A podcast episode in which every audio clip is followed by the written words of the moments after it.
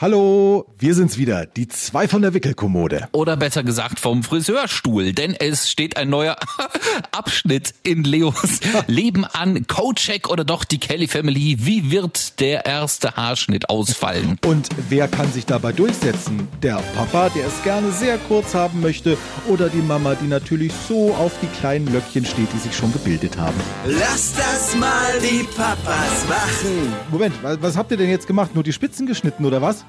Ja, wir haben nur das Pony ein bisschen geschnitten, dass der Leo wieder was sieht. Aber die Ohren, die Ohren wachsen doch zu.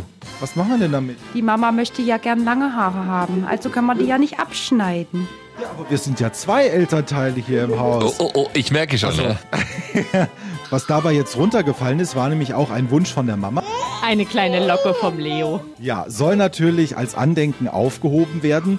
Wir heben eigentlich alles an Körperteilen auf, was der Leo jemals verloren hat. Äh, Lass das mal die Papas machen. Denn Papas machen das gut. Und sind ein bisschen aufgeregt, äh, als ich auch. Ich kann ja nur zugucken über die Ferne.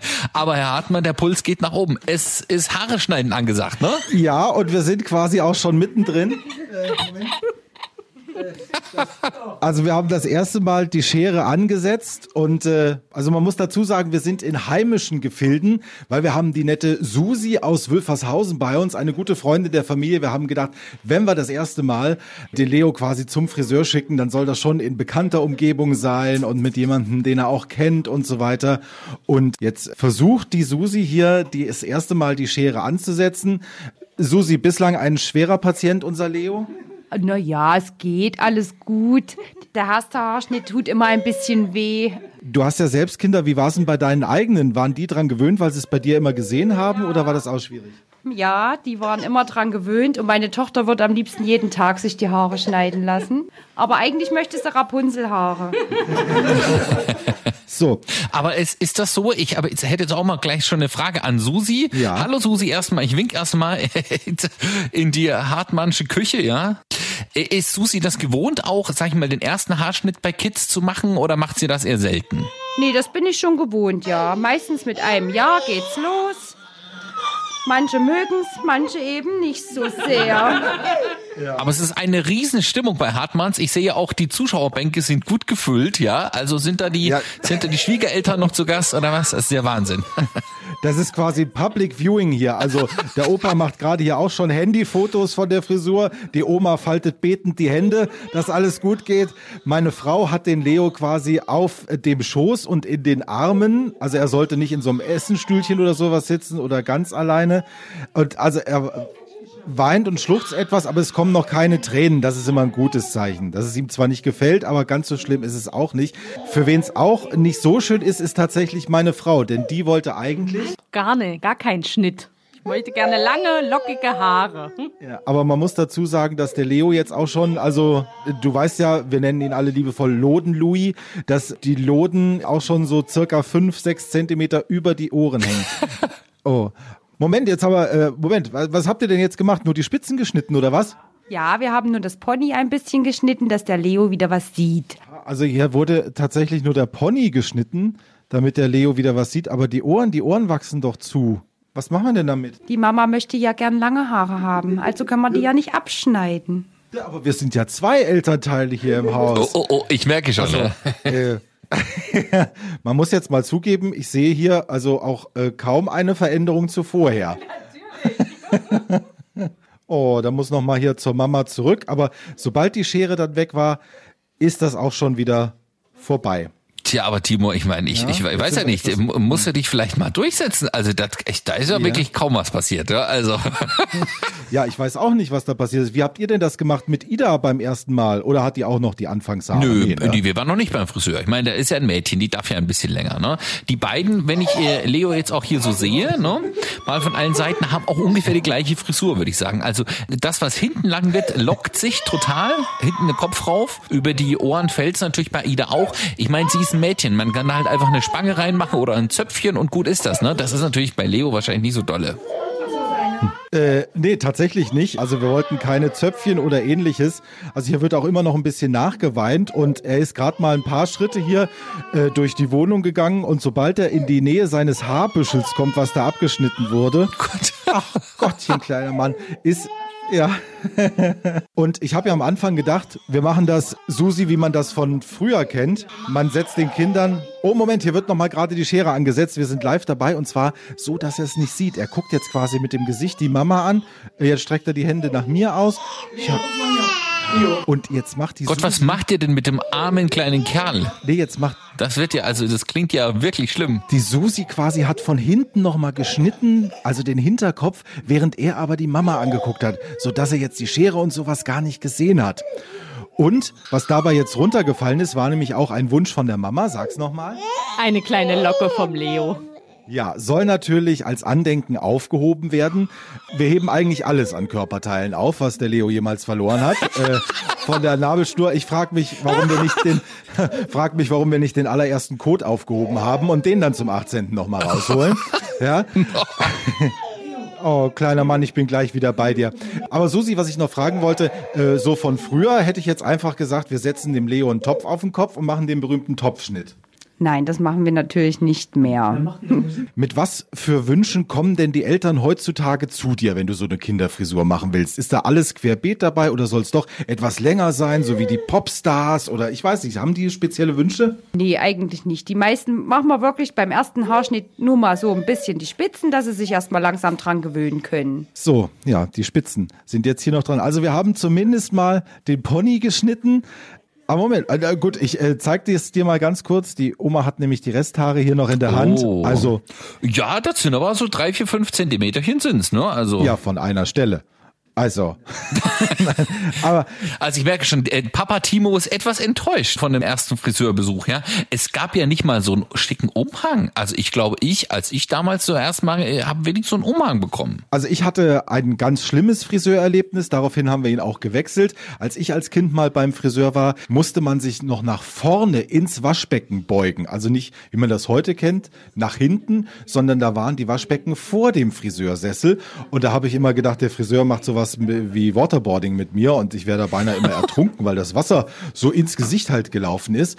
Das ist ja heutzutage etwas anders. Und dann später war ich immer bei einem Friseur, der hatte so ein äh, Motorrad, so ein ausrangiertes Wackelmotorrad, was die Supermärkte immer haben, wo du einen Euro reinwerfen musst. Ah. Das hatte der quasi als Friseurstuhl. Und äh, das war dann natürlich etwas cooler als die Ertränkten-Nummer.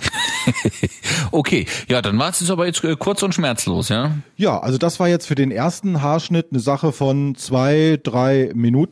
Susi, wann kommen denn eigentlich die Eltern das erste Mal so zu dir? Ist das jetzt so mit anderthalb Jahren oder sind die ersten schon früher dran, später? Ja, es kommt immer drauf an, wie schnell die Haare wachsen bei den Kindern. Die einen haben mit einem Jahr schöne Haare zum Schneiden, die anderen brauchen auch zwei Jahre. Kommt immer drauf an. Aber die meisten warten wirklich dann ein Jahr ab. Sag mir wenigstens noch, hat der Leo schöne Haare oder schwierige Haare? So ein bisschen Locken hat er ja drin. Der hat sehr schöne Haare, die werden wunderschön. Vielen Dank, damit ist das Trinkgeld auch gebongt nachher. So. Und wie schaut das aus? Also beide sind ja blond, Leo und Ida auch. Und äh, ich habe irgendwie, also auf meinen Fotos von früher zum Beispiel bin ich auch total blond und jetzt ist davon nicht mehr viel übrig, ja. Vielleicht können wir das Susi nochmal fragen, wann sich das wirklich wechselt und ob das wirklich bei allen Kindern nochmal eine andere Haarfarbe gibt zum Schluss. Das wechselt sich schon nochmal. Meistens dann, wenn sie in die Schule kommen, wird es manchmal ein bisschen dunkler oder dann sogar erst in der Pubertät. Guck an. Also doch nicht blond. Hm, Schade. Na, wer weiß, was noch kommt. Vielleicht bleibt sie einfach so. Und auch jetzt muss ich zugeben, ich bin mal kurz aus dem Raum gegangen. Äh, Moment, hier ist gerade ein Glas äh, kaputt gegangen. Auch das passiert. Wenn ich jetzt also neu in den Raum komme und ich sehe ihn das erste Mal, dann sehe ich doch, dass die Stirn deutlich freier ist. Also und um die Ohren ist ein kleines bisschen weniger tatsächlich. Also doch für den ersten Haarschnitt, der auch nur fünf Minuten gedauert hat, weil der Kleine keine Geduld hatte, ist das, glaube ich, ganz gut. Naja, müssen wir vielleicht mit Ida trotzdem mal gehen, weil zum Schluss von der Länge würde ich da auch nichts wegschneiden. Aber ich, ich ich denke auch irgendwann, die Locken hinten, wenn die immer noch länger und länger und länger werden, das hängt dann ja wahrscheinlich auch irgendwie ganz komisch rum oder wird so richtig afro. Ich weiß es nicht. Ja, das ist jetzt auch das Problem, dass also zum Beispiel die Haare über die Ohren oder am Hinterkopf, die wachsen halt nach unten, aber irgendwann stellen sie sich in so einem Kringel wieder nach oben. Also ja.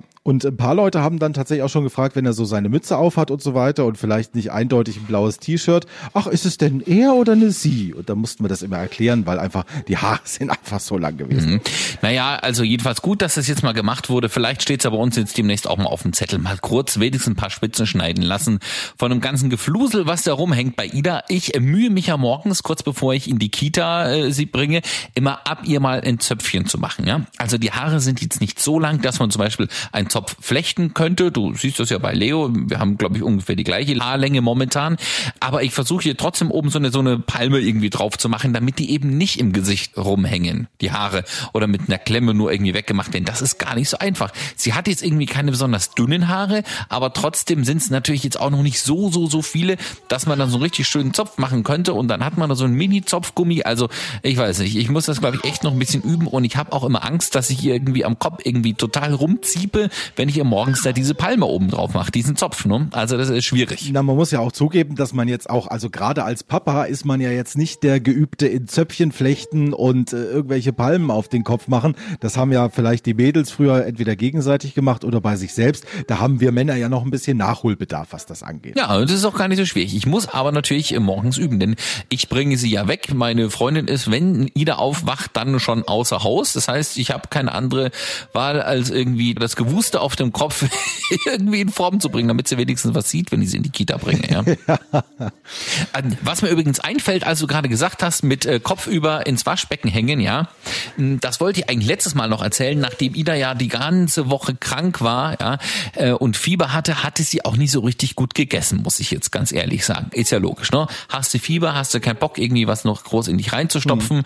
Und das war wirklich eher wenig. Und äh, Samstag ging es ihr dann wieder so gut, dass sie angefangen hat, wirklich alles zu essen, was ihr so in den Schnabel geschoben haben. Wir haben auch gedacht, na gut, was irgendwie mit drin bleibt und äh, wenn es ihr schmeckt, ist es ja schön, dann kommt sie vielleicht auch wieder zu Kräften. Das hätten wir nicht tun sollen. Aha, warum nicht? also ich sag dir, wenn du nachts um 20 vor 12 nochmal eine Waschmaschine dann anschaltest, beherzt ja, dann weißt du, dass das Kind wirklich alles vollgekübelt hat, was in der Nähe lag. Ach du meine Güte. Also da muss ich ja immer noch auf Holz klopfen, weil also äh, vorne raus ist es tatsächlich bisher in seinem Leben nur, natürlich diese Spucken früher mal, das äh, kein Thema, aber dass es so richtig gebrochen oder gekübelt hat, das ist zum Glück nur einmal bei dieser so. Magen-Darm-Geschichte gewesen und sonst tatsächlich pff, bisher nicht, glücklicherweise. Und das hätte ich bisher über Ida genau so gesagt, ja. Also Magen-Darm hatte sie noch nicht und sie hat jetzt garantiert seit einem kompletten Jahr, und das ist bei 16 Monaten irgendwie ja doch schon ein relativ langer Zeitraum, hat sie überhaupt nicht mehr gebrochen, ja. Also klar, am Anfang ein bisschen diesen Milchspuck mal, wenn es zu viel war oder was, ja. Aber so, dass sie mal, weil ihr übel war, irgendwie sie kotzen musste, ich sag mal mal, wie es ist, das war bisher nie so und insofern haben wir auch gar nicht damit gerechnet, dass äh, wenn sie jetzt äh, die Tage vorher nie so viel gegessen hat und wir dann einfach wieder ganz normal die Nahrung so geben, was sie eben gerne isst, was sie, wo sie Bock drauf hat und bei uns vom Teller mit isst. Nudeln waren dabei, Rigatoni Napoli beim Italiener, ah, sehr gut. Dazwischen ein Breichen und dann noch ein paar Stückchen Käse und äh, dann abends noch was mit Milch und äh, noch ein halbes Fläschchen, weil wir eben gedacht haben, naja, dann kommt sie wieder zu Kräften. Das war wirklich nicht gut. Sie war an dem Abend ein bisschen bockig. Wir haben sie dann, äh, nachdem sie ja die Woche krank war, am den ersten Abend wieder versucht, im eigenen Bett einschlafen zu lassen, einfach, dass sie sich wieder dran gewöhnt. Da hat sie sich dann auch ein bisschen beschwert. Dann habe ich mir gedacht, okay, wenn du jetzt eine Stunde lang schon durchholst und boxt, dann gehe ich jetzt mal kurz raus. Hm, das habe ich dann auch gemacht. Und als ich dann irgendwann wieder reingekommen bin, habe ich mir gedacht, was hat sie denn mit ihrer Flasche angestellt? Das ist doch irgendwie alles so nass hier. War natürlich alles dunkel bei ihrem Kinderzimmer. Und das war allerdings nicht die Milchflasche, die ausgelaufen ist, sondern sie hat wirklich links, rechts, oben, unten und sich noch einmal durchgewälzt, ja.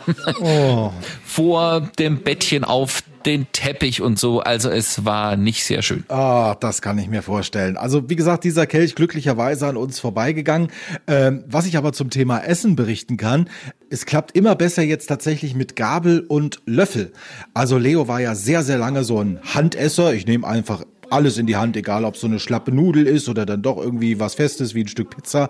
Aber inzwischen, zack, mit dem Gäbelchen in die Wurst oder auch mal mit dem Löffel irgendwo rein, klappt glücklicherweise jetzt ganz gut. Also da auch Respekt an den Kindergarten, weil wir haben das relativ wenig mit ihm geübt, weil Also gerade wenn das Kind schon äh, den ganzen Tag im Kindergarten ist, dann isst du ja höchstens am Wochenende mal alle Mahlzeiten gemeinsam und in der Woche dann meistens nur noch das Abendessen und da gibt's halt Brot, wo du nichts mit Besteck machen kannst.